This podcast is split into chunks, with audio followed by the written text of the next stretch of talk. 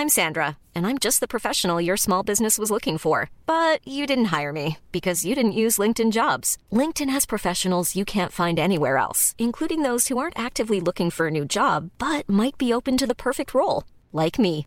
In a given month, over 70% of LinkedIn users don't visit other leading job sites. So if you're not looking on LinkedIn, you'll miss out on great candidates like Sandra. Start hiring professionals like a professional. Post your free job on linkedin.com/people today.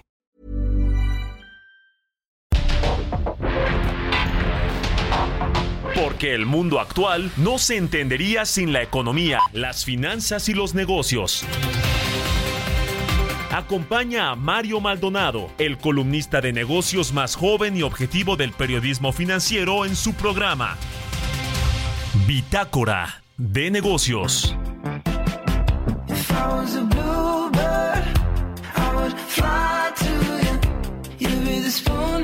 You in honey so I could be sticking to your daylight. You got me crushing the daylight. Ooh, daylight. You got me crushing the daylight. Ooh, daylight. You got me calling at all times. Ooh, ain't gonna sleep till the daylight.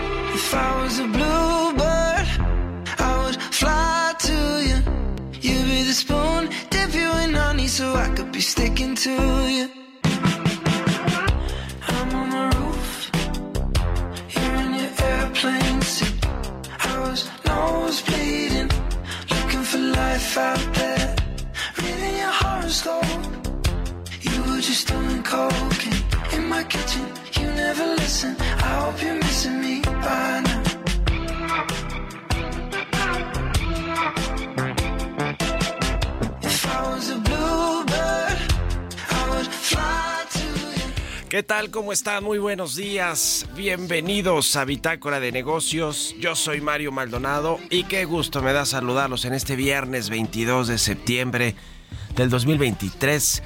Por fin viernes. Muchas gracias a todos y a todas las que los y las que nos acompañan. En punto de las 6 que abrimos esta barra informativa de el 98.5 de FM aquí en la capital del país. Y también un saludo y agradecimiento a quienes nos escuchan en el resto de la República Mexicana, en Guadalajara, Jalisco, en Monterrey, Nuevo León, en el sur, también en Yucatán, en Oaxaca, en todos lados nos escuchamos en el sur de los Estados Unidos, a quienes nos siguen a través de la radio por internet o en la página heraldodemexico.com.mx o bien escuchan el podcast de Bitácora de Negocios a cualquier hora del día, en cualquier momento. A todos y a todas, de verdad, muchísimas, muchísimas gracias. Y comenzamos este viernes 22 de septiembre con un poquito de música, como todos los días. Música para despertar de buenas, para alegrarnos las mañanas y siempre con alguna temática que le buscamos para estar escuchando cierto tipo de canciones a lo largo de la semana y esta semana estuvimos escuchando canciones que fueron lanzadas en el 2023, es decir, canciones nuevas relativamente Y esta que escuchamos de fondo es de Harry Styles, se llama Daylight. Es una canción de este cantante y compositor y actor británico.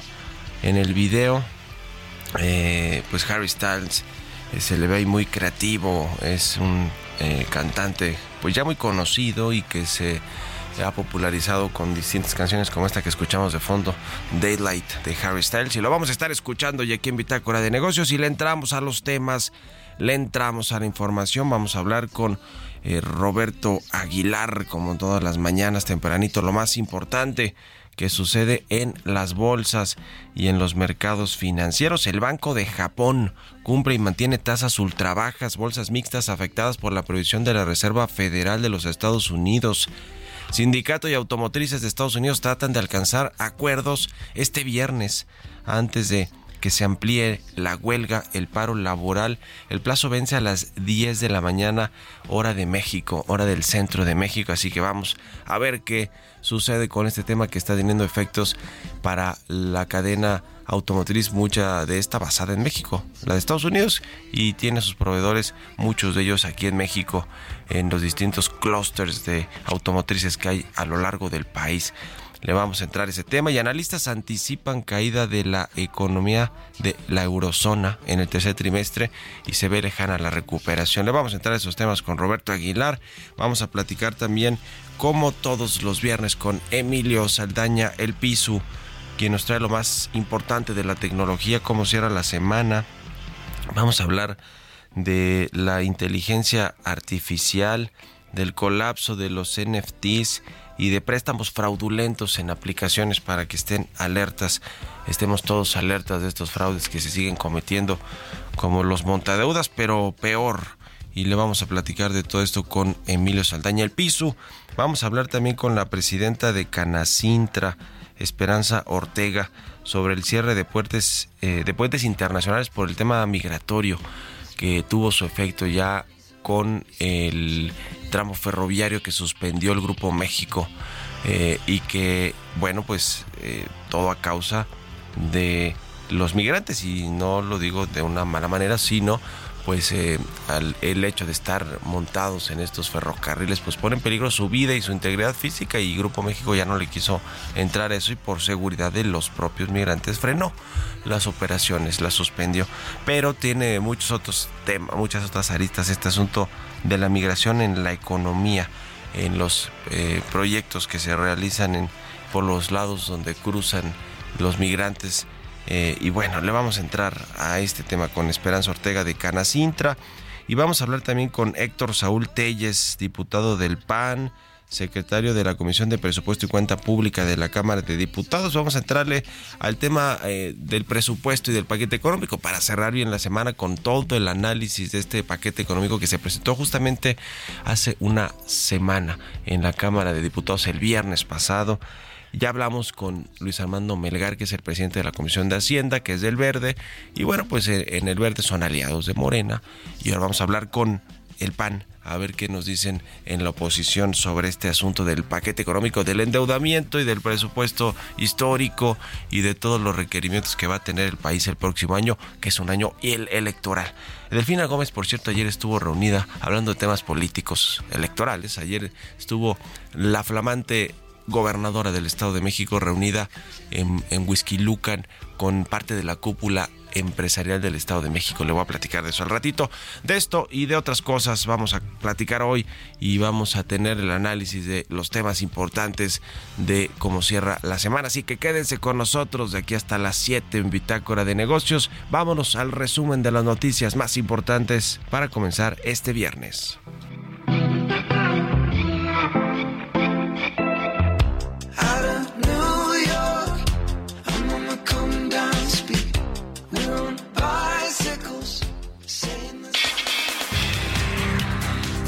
Descarta López Obrador asistir a la cumbre Asia-Pacífico en Estados Unidos. El mandatario argumentó su mala relación con el gobierno peruano invitado al evento. Sin embargo, propuso a su homólogo estadounidense Joe Biden una reunión privada en su país o en México, donde recorrerían sus obras emblemas.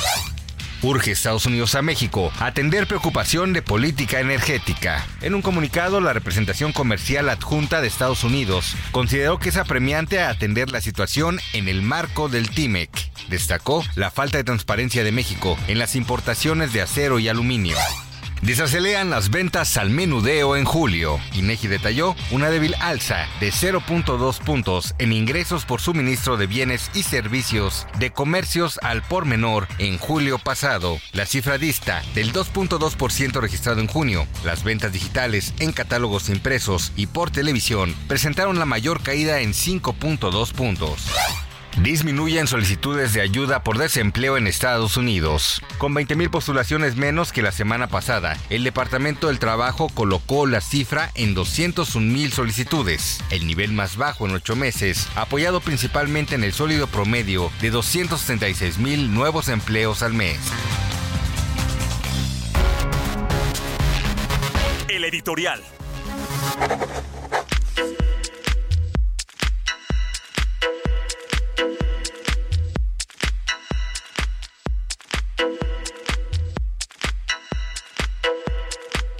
Oiga, le decía que la eh, gobernadora del Estado de México, flamante gobernadora Delfina Gómez, se reunió en Whisky con parte de la cúpula empresarial. Pues lleva cinco días, ¿no? Al frente del Estado de México, luego de tomar protesta que fue el fin de semana pasado.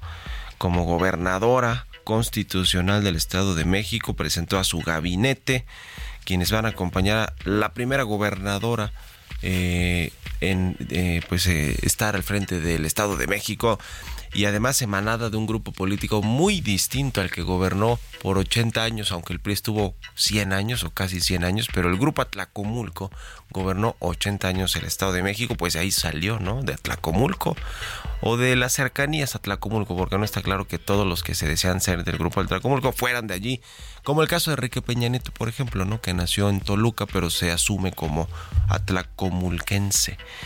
Bueno, pues Delfina Gómez es del grupo Texcoco que llegó con todo a tomar esa gubernatura con Horacio Duarte, con Higinio Martínez. Higinio Martínez, el fundador o pues sí de los líderes más importantes del grupo del grupo Texcoco, que ahora pues eso ya quedó atrás, ¿eh? Ahora los mandamases son Delfina Gómez, Horacio Duarte y en tercer lugar podríamos poner a Higinio Martínez, quien estuvo también junto con Horacio Duarte, que va a ser secretario de gobierno, o ya más bien se convirtió en secretario de gobierno.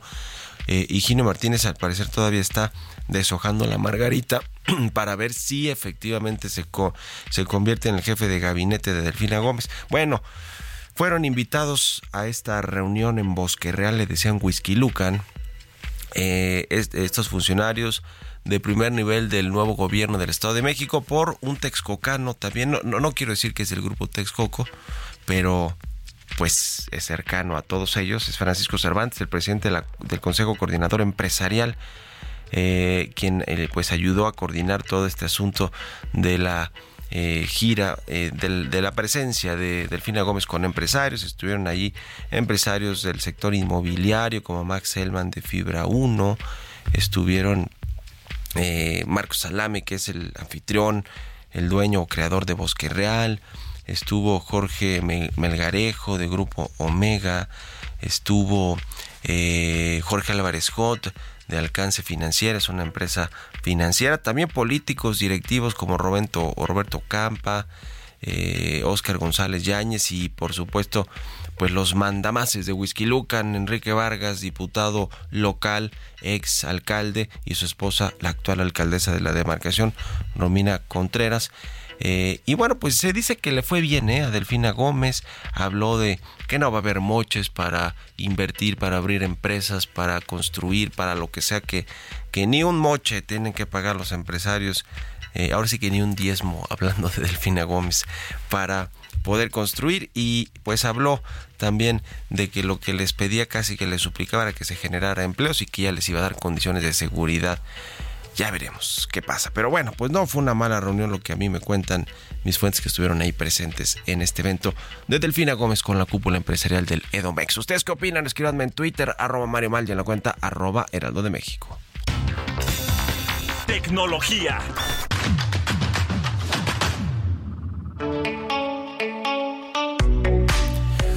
Emilio Saldaña, el Pisu, ya está con nosotros como todos los viernes. Mi querido Pisu, buenos días. Arráncate. Hola, ¿qué tal, Mario? Muy feliz viernes y feliz viernes a nuestra audiencia. Esta es la información más relevante en materia de tecnología que se generó esta semana.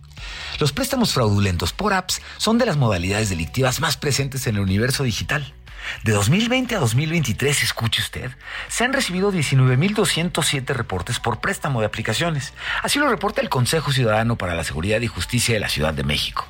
Cabe destacar que las ciudades de México, Coahuila, Jalisco, Veracruz y Puebla son los estados con mayor cantidad de incidencias. Y es que ante un mayor uso de dispositivos digitales y el traslado de actividades cotidianas al espacio virtual, los delincuentes también trasladaron su modus operandi a este espacio. Por ello, aplicaciones de telefonía móvil principalmente son utilizadas y en menor caso sitios web para ofrecer préstamos fáciles y rápidos. Y aunque después se imponen condiciones que en realidad vuelven impagables estas deudas, los métodos de cobranza se convierten en una confluencia de conductas delictivas como el doxing, ciberacoso, extorsión, amenazas o sextorsión entre las más visibles.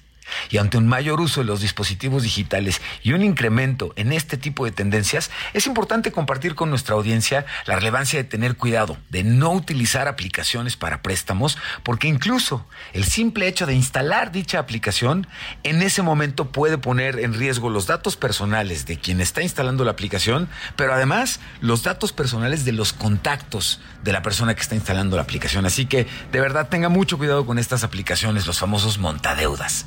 Por otro lado, le platico que un informe confirma el colapso de los NFTs. ¿Se acuerda de ellos? Pues bueno, estas piezas digitales únicas e identificables, los no fungibles, hoy reportan que el 95% de los mismos han perdido prácticamente todo su valor. Se llevó a cabo un estudio en el que se analizaron más de 73 mil colecciones de NFTs. De ellos se cuentan casi 23 millones de personas que poseen este tipo de productos prácticamente sin valor. Y es que el furor de los NFTs ha decaído considerablemente desde que alcanzaron su pico de popularidad a fines del 2021 y comienzos del 2022. Sin embargo, un estudio revela que esta realidad de mercado hoy es todavía más grave. Incluso se comentan o se recuerdan casos como por ejemplo la venta del NFT del primer tweet de Jack Dorsey, uno de los fundadores de Twitter. Escuche lo siguiente, el volumen de transacciones de NFTs ha disminuido tanto que cayeron de 2.800 millones en agosto del 2021 a solo 80 millones en julio pasado. Y finalmente, le platico que se trató de una semana intensa en materia de inteligencia artificial. Google, Microsoft y ChatGPT anunciaron nuevas herramientas y versiones de sus plataformas de inteligencia artificial generativa, ahora integrada en los servicios de uso común, buscadores, mapas y múltiples herramientas ofimáticas. Mientras OpenAI ya tiene su nueva versión de DALI 3 para crear imágenes a partir de texto en ChatGPT. Por un lado, Google también anunció actualizaciones y mejoras e integraciones en su chatbot de conversaciones BART y nuevas herramientas basadas en inteligencia artificial para YouTube. En este caso, el modelo de, lenguaje de Google experimentó uno de los mayores upgrades que lo van a transformar en un bot mucho más intuitivo y productivo, con funcionalidades integradas para trabajar y estudiar. Y por otro lado le comentaba, la plataforma de video YouTube presentó una serie de herramientas impulsadas para ayudar a creadores y artistas a generar, editar y compartir contenido de nuevas y formas creativas. Que tengan muy bonito fin de semana. Soy Emilio Saldaña, El Piso. Economía y mercados. Roberto Aguilar ya está aquí en la cabina del Heraldo Radio. Mi querido Robert, buenos días. ¿Cómo estás, Mario? Muy buenos días a ti y a todos nuestros amigos. Fíjate que se dio a conocer ya los datos justamente del el INEGI muy temprano. El primero es el, la inflación de la primera quincena justamente de septiembre, que fue una tasa anual de 4.44%, que fue ligeramente debajo de lo que esperaba el mercado. Rápidamente te comento que algunos de los productos que subieron en esta quincena fue el huevo, la educación primaria, jitomate, limón, que se dio un salto muy importante, más de 15% solo en la quincena. Por el otro lado, lo que bajó fueron justamente el gas doméstico, servicios profesionales, naranja, chayote, aguacate y tomate verde. Pero bueno, así Llevamos nueve quincenas consecutivas, Mario, de baja de la inflación en México. Otro dato que se acaba de dar a conocer es la actividad económica de México, el IGAE, que justamente eh, si en el mes de julio subió 0.2% respecto a junio. Si lo comparamos con el mismo julio, pero el año pasado hubo un crecimiento de 3.2%, pero es importante comentar, Mario, que sí ya hay una, de, una disminución del crecimiento de la actividad económica en México. También te comento que justamente se dio a conocer ya la esperada decisión del Banco de Japón, que mantuvo sus tasas de referencia ultra bajas y se comprometió a seguir apoyando la economía hasta que la inflación alcance su objetivo del 2%,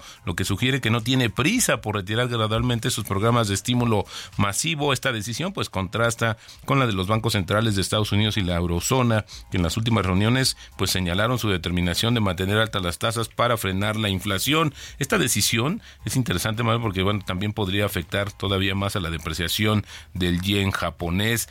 También importante el anuncio que se va a conocer es que justamente JP Morgan va a añadir a uno de sus índices de mercados emergentes que son bastante grandes e influyentes en los mercados, bonos de la India y también de la rupia. Y esto pues está anticipando que habrá muchos miles de millones de dólares que van a entrar justamente de extranjeros a través de estos bonos, donde también por cierto está México y esto podría ser importante, podría restarle también un poco de atractivo a los bonos mexicanos. También los tres fabricantes de automóviles de Detroit y el sindicato buscan alcanzar nuevos acuerdos laborales antes de que la actual huelga coordinada se amplíe para incluir más plantas y el plazo vence hoy a las 10 a.m. hora de México. La semana pasada, bueno, estas plantas de General Motors, Ford y Stellantis se fueron a huelga. Lo interesante es que ahora, eh, si se amplía esta decisión o esta huelga, se van a sumar 146 mil eh, miembros del sindicato adicionales. Ahora están 12.700 en huelga, pero sí sería una cuestión importante porque también afectaría pues algunos de los modelos que más se venden, por ejemplo, de General Motors y de Stellantis. Así es que bueno, pues contrarreloj Ojalá encuentren una situación porque ya tiene implicaciones en las cadenas de suministros. También te comento que el, el, precio del petróleo subía, ya que la renovada preocupación por la oferta mundial derivada de la prohibición rusa de exportar combustibles contrarrestaba los temores sobre la demanda impulsados por los vientos en contra macroeconómicos y las elevadas tasas de interés. También te comento que el tipo de cambio está cotizando en 17.14, sí se recuperó un poco respecto a los niveles previos, estaba abriendo en 17.23, más una ligera recuperación de la moneda mexicana. Buenísimo, entonces buen dato de la inflación que sigue bajando y es el mejor dato de los últimos dos años y cachito, ¿no, Robert? Sí, nueve quincenas ya, te decía, y sí, está regresando estos niveles y bueno, pues ahora lo que hace falta es que sea consistente y con eso le dé más herramientas al Banco Central para poder comenzar a disminuir las tasas de referencia. Buenísimo, gracias a Roberto Aguilar, nos vemos a ratito en la tele y nos vamos a la pausa, regresamos. En un momento continuamos con la información más relevante del mundo financiero en Bitácora de Negocios con Mario Maldonado. Regresamos.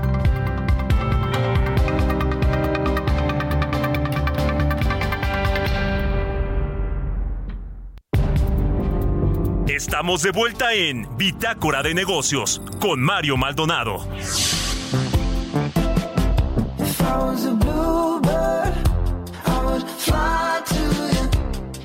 Spoon Dip you in honey so I could be sticking to your daylight. You got me crushing the daylight. Daylight. You got me crushing the daylight. Daylight. You got me calling at all times. Ain't gonna sleep till the daylight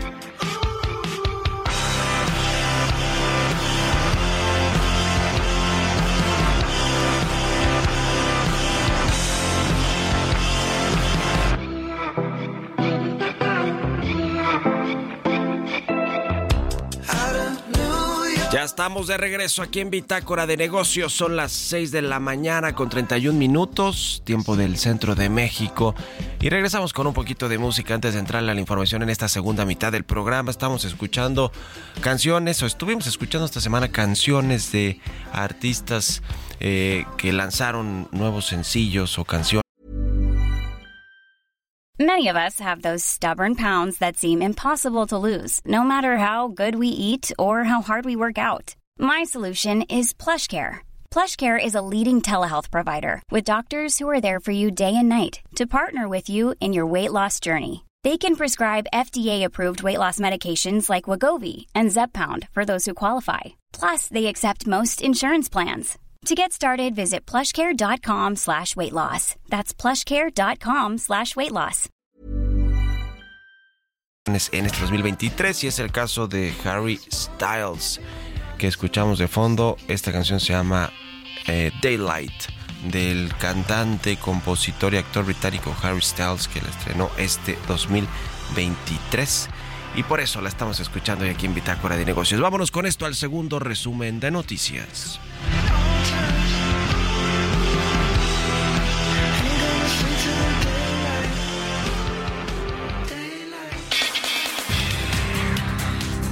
Sin obras emblemáticas para el próximo sexenio, HR Ratings advirtió el reto ante el riesgo económico que heredará esta administración, impulsado principalmente por el aumento en el monto de pensiones, el multimillonario apoyo a Pemex, la baja base de contribuyentes y el endeudamiento actual. Persiste la lenta recuperación de Afores. De enero a agosto, las 10 Afores que operan en el país reportaron utilidades por 6.320 millones de pesos, un crecimiento de 85% respecto al mismo periodo del 2022, pero lejos de los 11.326 millones de 2021. Moody's local prevé plena recuperación para 2025 respaldan estadounidenses las huelgas de trabajadores que buscan mejoras salariales. Una encuesta de Reuters puntualizó que mientras un 58% apoya el paro automotriz, solo el 38% lo rechaza. El 60% avaló además la huelga de guionistas y actores, mientras que el 27% se opuso. Hereda Rupert Murdoch la presidencia de Fox y News Corp a su hijo. Al informar que asumirá el cargo en noviembre, Lachlan Murdoch detalló que su padre continuará como jefe emérito en ambas empresas. Tras la decisión, las acciones de Fox bajaron 1.51 puntos, mientras que las de News Corp subieron 0.66%.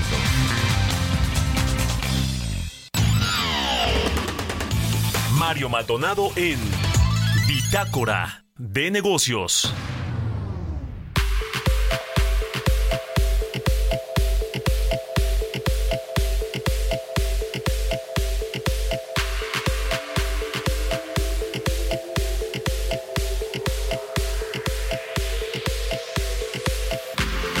Y bueno, pues ya le comentaba sobre este paquete económico 2024. Toda la semana hemos estado hablando de esto, analizándolo desde el punto de vista fiscal, financiero, presupuestal y de las presiones que va a tener pues la siguiente administración, que aunque mire, digan en la Secretaría de Hacienda que no, que casi que por arte de magia el déficit público va a bajar a los niveles con los que arrancó el sexenio en la próxima administración, porque este paquete económico que se presentó fue para el 2024, es decir, el último año del gobierno del presidente Andrés Manuel López Obrador, y en septiembre del próximo año el gobierno todavía, el gobierno actual del presidente va a tener que presentar este eh, presupuesto ya para el 2025, obviamente ya en, una transición con los eh, eh, funcionarios del nuevo gobierno, ¿no? Que vayan a estar al frente de la Secretaría de Hacienda o en las subsecretarías. Entonces, este es el último paquete económico que presenta el gobierno de López Obrador y le decía, pues tiene ahí varios asuntos. El más preocupante, el que ha puesto la alerta eh, entre los bancos, las calificadoras de riesgo crediticio, ni más ni menos, las que califican la deuda de México, pues en alerta porque va a haber un endeudamiento pues histórico que no veíamos hace más de dos décadas, desde finales, desde finales de los 80, principios de los 90. Entonces, ese asunto del déficit fiscal y del déficit primario, que es, no es otra cosa que endeudamiento porque no le alcanza el gobierno para financiar su gasto público con lo que va a obtener de ingresos fiscales eh, y petroleros, todos los ingresos del gobierno. Así que ese es eh, el tema importante que hoy está en la alerta, va a ser de 5%, es el, lo que está presupuestando eh, el, el, gobierno del presidente observador en su último año, pero le decía que por arte de magia pues no se ve que tan fácil que vaya a bajar al 2% o menos de eso como cuando empezó el gobierno eh, ya nada más porque no va a haber proyectos de infraestructura como el tren Maya y la refinería de Dos Bocas o los apoyos a Pemex que seguramente tendrán que continuar. Bueno, vamos, vamos a hablar de este tema, ya le decía, con el diputado del PAN y secretario de la Comisión de Presupuesto y Cuenta Pública de la Cámara de Diputados, Héctor Saúl Telles. ¿Cómo estás, Héctor? Buenos días. Hola Mario, muy buenos días, contento de estar contigo y con todo tu auditorio. Igualmente, pues a ver, ¿qué es lo que opinan en el, en el PAN sobre este tema del presupuesto, de la deuda, del déficit? ¿Qué análisis han hecho sobre el paquete económico? Pues fíjate Mario que vemos un presupuesto en esta, en esta ocasión en donde ya se identifica claramente y se reconoce por parte del gobierno que la principal fuente de financiamiento durante todos estos años del sexenio de Andrés Manuel López Obrador, pues ha sido la deuda del, en el país. Es decir, el financiamiento principal siempre ha sido la adquisición de deuda pública. Yo te quiero comentar, Mario, a ti y a todo tu auditorio, que cuando llegó el presidente López Obrador, en efecto había una, un saldo histórico de deuda que se dejaba este eh, para la siguiente administración en ese entonces de 10.5 billones de pesos. Y a lo largo de estos cinco y ya este, al terminar el año 2024, el sexenio, pues estaremos hablando de más de 6 billones de más. Es decir, que prácticamente se han contratado en promedio un billón de pesos en deuda pública durante este gobierno. Esto, esto estaríamos hablando, Mario, de un crecimiento del 60% eh, en crecimiento pues real de, la deuda durante estos seis años y esto nos nos acarrea Mario eh, haciendo una simple ecuación matemática eh, entre el número de habitantes de los mexicanos y la deuda pues 127 mil pesos por cada mexicano estaríamos en este momento debiendo entonces lejos y, y contrario a lo que dice el presidente de que no ha habido adquisición de deuda pública la verdad es que sí y en este último año es cuando más se va a disparar, serán prácticamente 2 billones de pesos para el año 2024, lo que eh, pues equivale a 5 puntos porcentuales ya del PIB. Mario. Pues sí, se ve complicado el panorama de deuda del el gobierno, aunque, a ver, el, el tema de Hacienda, y lo, ha, y lo fue a explicar eh, el secretario Rogelio Ramírez de la O, eh, o, digamos el argumento, es decir, si está aumentando el déficit público por una situación extraordinaria, entre comillas voy a decir esto, porque pues hay proyectos de infraestructura que se tienen que terminar, eh, obviamente se tienen que financiar las pensiones, eh, los programas sociales, los gastos fijos que ya tiene el gobierno como el pago del servicio de la deuda y pues también las ayudas a Pemex. Y va a aumentar al 5% más o menos el déficit fiscal, pero la relación deuda PIB pues va a estar de alguna manera estable, aunque cerca del 50% del PIB, ¿no? 49%. Entonces ellos dicen, pues lo encontramos en 48, en 47, 48 va a estar en 49, pues no es gran endeudamiento con relación al PIB, que es como también se mide la deuda pública de un país. Eh, sobre ese tema que dice, porque es el argumento con el que dice Hacienda, pues sí hay endeudamiento, pero tampoco es algo que inusual o completamente que esté fuera de las manos. Fíjate, Mario, que sí hemos eh, escuchado esos argumentos por parte de la Secretaría de Hacienda y ahí deberíamos de comentar dos cosas, Mario. Primero, eh, la deuda pública que se ha estado contratando por parte del gobierno mexicano no es del todo transparente. El día de hoy no conocemos fehacientemente en dónde se ha estado invirtiendo el monto de la deuda adquirida y esto nos hace pensar que muchas veces esta inversión no va directamente como marca la Constitución eh, a obras o más bien a infraestructura como marca el artículo 73 constitucional, sino que más bien ha sido utilizada para financiar el gasto corriente como ya se ha determinado por algo por algunos eh, eh estudios, eh, eh, los programas sociales, y eso es lo que está prohibido exactamente por la Constitución. La deuda pública se debe adquirir para proyectos de infraestructura que más adelante a corto, mediano y largo plazo puedan generar dividendos y obviamente pues eh, ganancias para el Estado mexicano y poder pagar la deuda correspondiente. Esto eh, no ha sido así a lo largo de los años porque no ha habido la transparencia financiera suficiente que nos permita conocer que esta deuda pública se contrataría para, para infraestructura.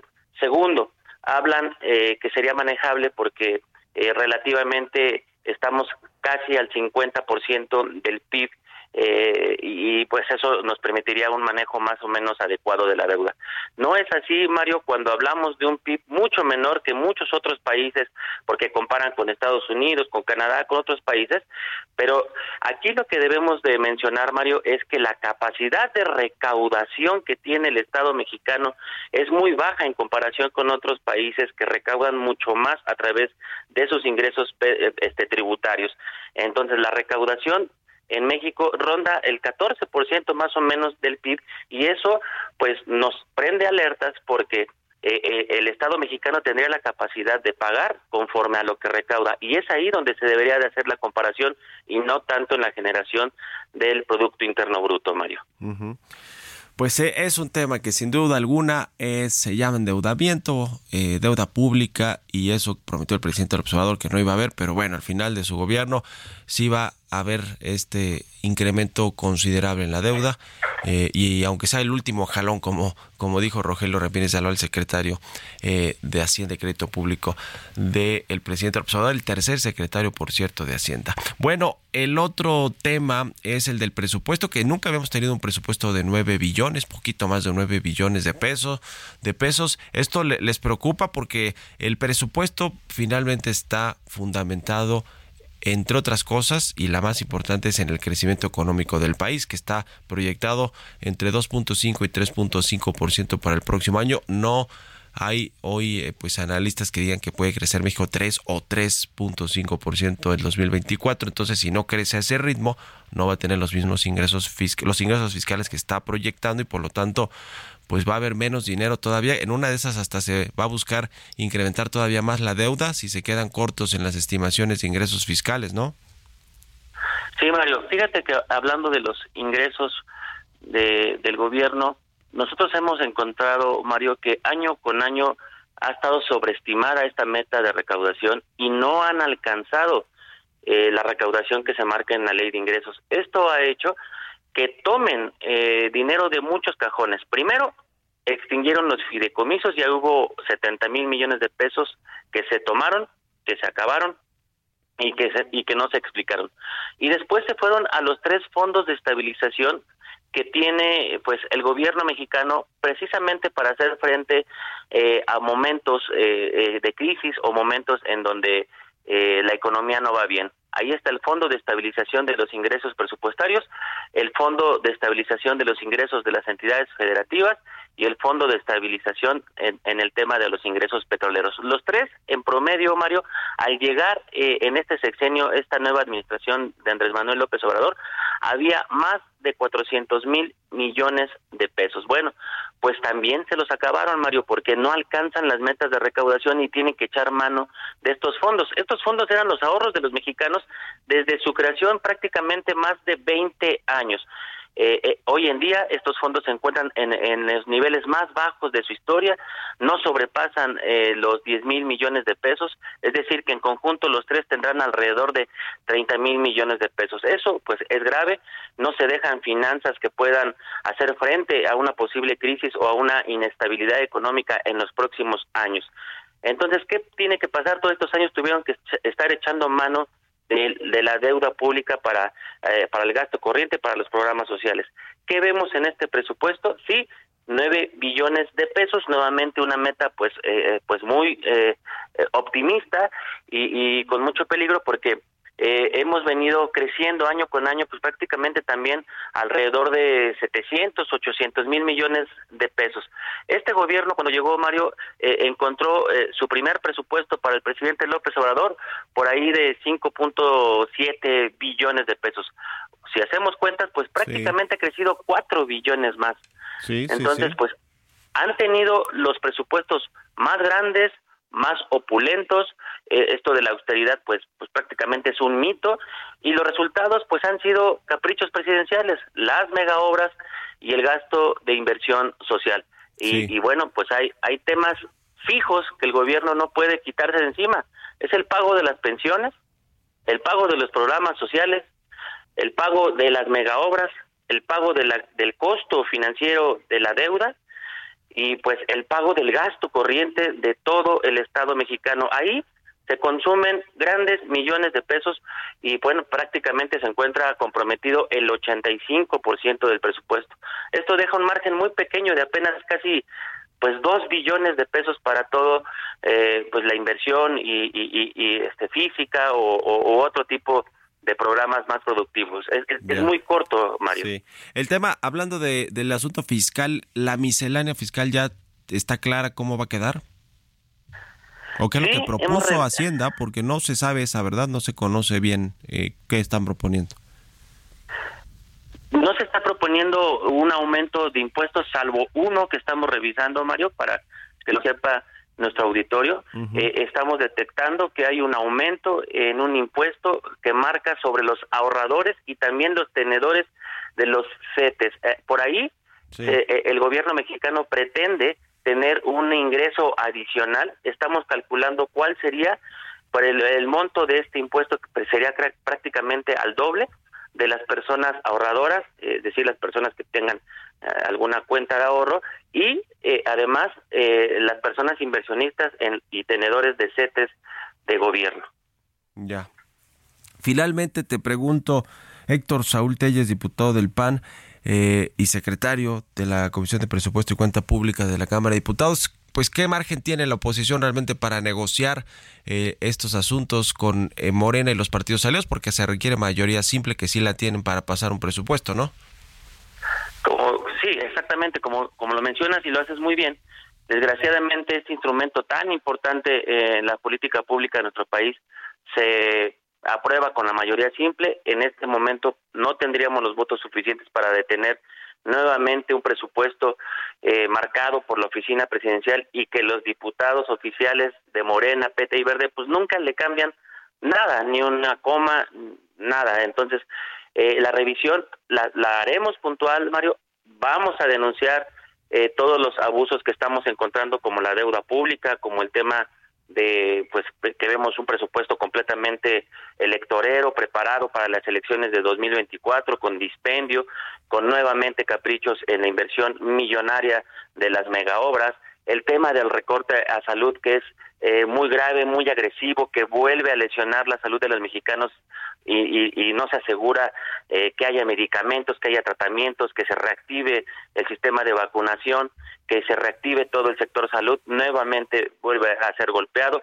no se garantiza que el IMSS Bienestar pueda eh, surtir los efectos que necesitamos para atender a 50 millones de mexicanos que se quedaron sin acceso a los servicios básicos de salud. Y en eso nos vamos a concentrar, Mario. ¿Qué va a pasar si perdemos esta votación? vamos a acudir a la Suprema Corte de Justicia para nuestra acción de inconstitucionalidad porque vemos un presupuesto regresivo. Te cortó la llamada o ya no escuchamos al diputado Héctor Saúl Telles. Pero bueno, nos hablaba de un presupuesto regresivo. En fin, ya nos teníamos que ir eh, a otra cosa y, le agradezco de todos modos al diputado del PAN y secretario de la Comisión de Cuenta Pública y Presupuesto de la Cámara de Diputados, Héctor Saúl Telles, por estos minutos. Eh, vámonos a otra cosa. Hoy son las 6 de la mañana con 49 minutos.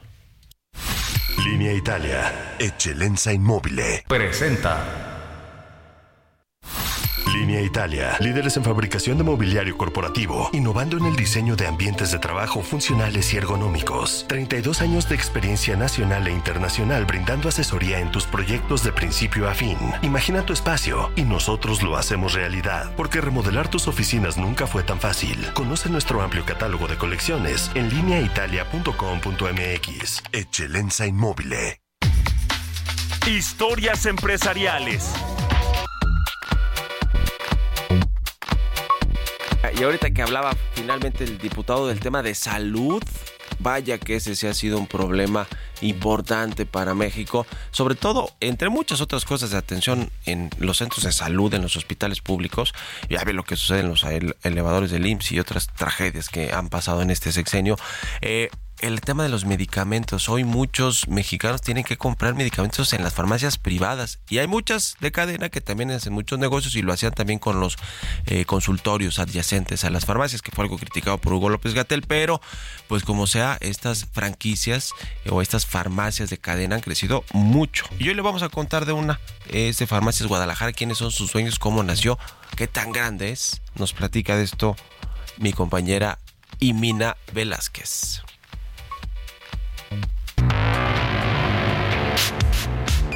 Las farmacias Guadalajara, consideradas un imperio comercial, operan a través de Corporativo Fragua. En la compañía, listada en la Bolsa Mexicana de Valores, diversos accionistas inyectan capital. Sus principales dueños son el empresario mexicano Javier Arroyo Chávez y su familia. Su hermana, Guillermina Arroyo Chávez, es la vicepresidenta del Consejo de Administración. Su hijo, Javier Arroyo Navarro, ocupa el cargo de CEO.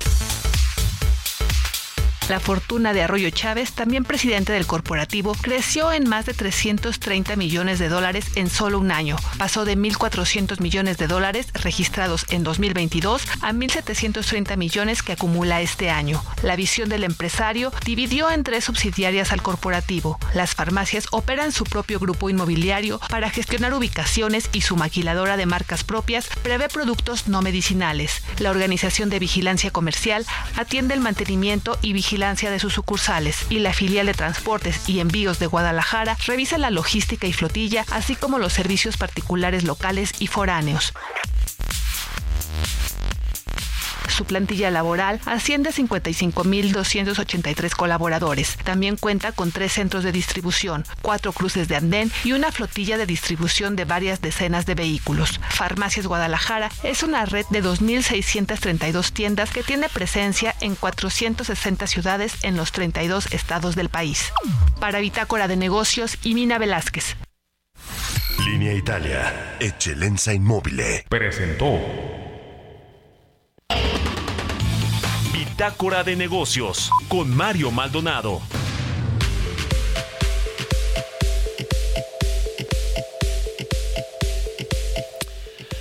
Bueno, pues eh, dos últimos temas antes de despedirnos. Uno es en, en, materia comercial, el representante comercial adjunto de los Estados Unidos, Jamie White, le insistió a México abordar de manera urgente las inquietudes planteadas por Estados Unidos en el marco de las consultas que eh, pues se llevaron a cabo en el sector energético y pues el panel de eh, controversias que está pues eh, a la vuelta de la esquina sin lugar a dudas en esta materia energética que llevaba pues un tiempo eh, pues eh, como que en stand-by, ¿no? Y después se reactivaron y ahora sí están eh, a un paso de la instalación de un panel de disputa o de controversia que no ha sido solicitado todavía por, por, por, Estados Unidos, pero mire, está a la vuelta de la esquina, sin lugar a dudas. El otro tema interesante que tiene que ver más con política, aunque la política y los negocios siempre se entrelazan, es que ayer se anunció que el abogado Juan Collado salió del reclusorio norte,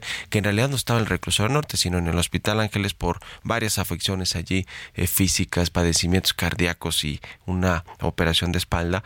Eh, es interesante lo que sucede con Juan Collado porque es el abogado o el otro abogado de los poderosos, de Carlos Salinas, de Carlos Romero de Champs, de todo mundo, de Enrique Peña Nieto, no se diga. Y bueno, salió, pero tiene cuatro causas penales que todavía tiene que atender su abogado. Solamente le cambiaron la medida cautelar, le dejaron la prisión preventiva oficiosa eh, para otro momento y lo dejaron en prisión domiciliaria, va a tener que usar un brazalete, en fin.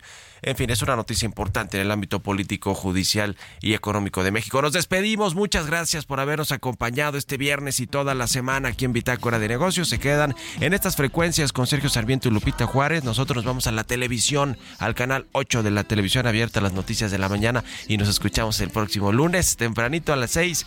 Buen día y buen fin de semana.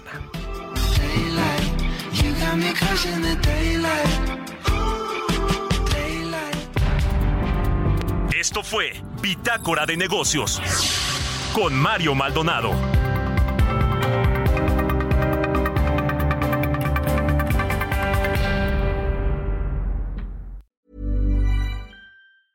Hey, folks, I'm Mark Marin from the WTF Podcast, and this episode is brought to you by Kleenex Ultra Soft Tissues your ally to help tackle your allergy symptoms this season. I love the change of seasons, but nobody loves pollen and all those other things floating in the air that make you sneeze during this nice weather. Kleenex Ultra Soft Tissues are hypoallergenic and allergist approved. So fight back against watery eyes and runny noses without worrying about irritating your skin. For this allergy season, grab Kleenex and face allergies head on.